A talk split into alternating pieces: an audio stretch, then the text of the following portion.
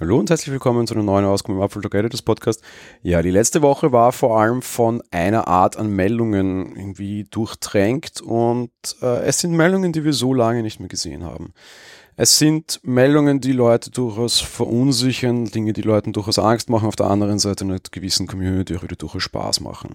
Worum geht's? Wir sprechen heute über Jailbreaks und über die Auswirkungen von Jailbreaks für das komplette System, auch durchaus ein bisschen für die Wahrnehmung von Apple und wie Apple gegen diese Dinge mitunter vorgehen kann, muss oder wird.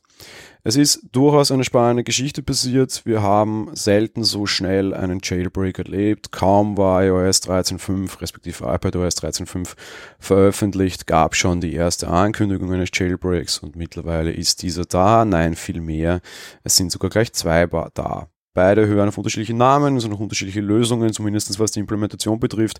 Wir haben auf der einen Seite Uncover bekommen, auf der anderen Seite Jailbreak zwei aktuelle Lösungen, mit der aktuelle Geräte und iOS-Versionen geknackt werden können und man eben aus dem unter Anführungsstrichen Jail, Gefängnis, aus dem Gefängnis von Apple und den vielen Restriktionen ausbrechen kann.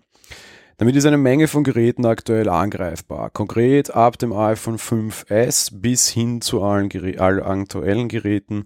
Und damit sind ja auch potenziell viele aktuelle Geräte unsicher. Das ist zumindest eine Frage, die wir sehr häufig bekommen haben. Und diese Frage muss man ganz klar mit einem Ja beantworten.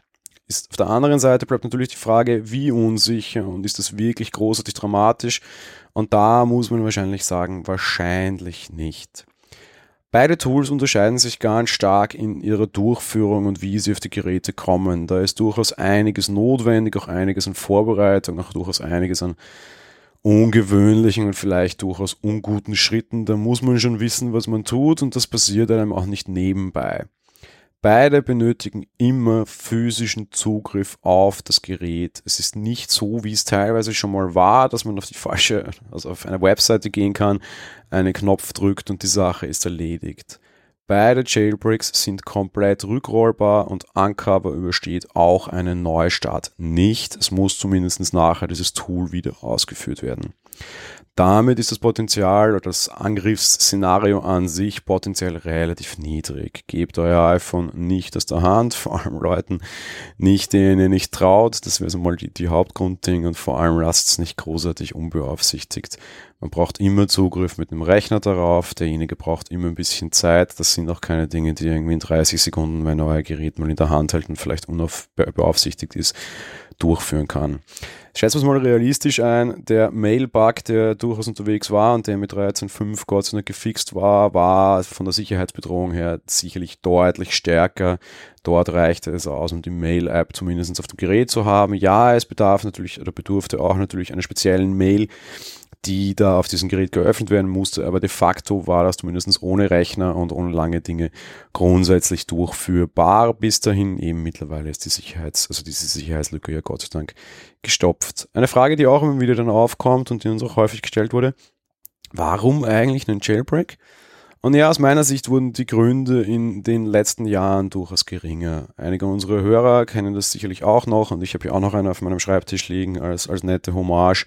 Viele von uns haben wahrscheinlich noch eine AT&T-SIM-Karte aus den Zeiten, wo es das iPhone bei uns einfach nicht gab und die iPhones für durchaus viel Geld und Aufwand aus den USA importiert werden mussten. Da war der Jailbreak einfach ganz lange, wirklich über Monate hinweg absolut notwendig, um importierte iPhones überhaupt betreiben zu können, weil halt einfach so der, der, der doppelte Jail damals da war.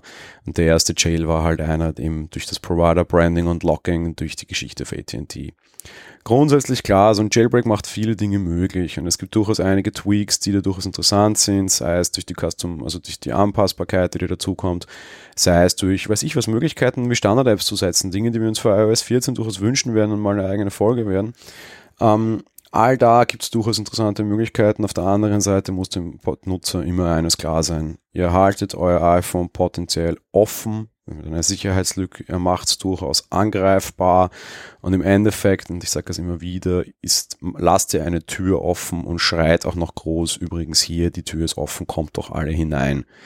Es ist am Ende auf jeden Fall ein Trade-off, was die Sicherheit betrifft. Es ist auf jeden Fall ein Einschnitt auch, was quasi Dieser Jail hat so den einen oder anderen Vorteil wir hatten auch eine, eine Apple Talk Live-Folge dazu. Die Dinge, also iPhones sind grundsätzlich sicher, sind grundsätzlich auf Leistung und Akkulaufzeit optimiert. Dinge, die mit dem Jailbreak alle flöten gehen können. Dementsprechend auch hier immer klar die Sache.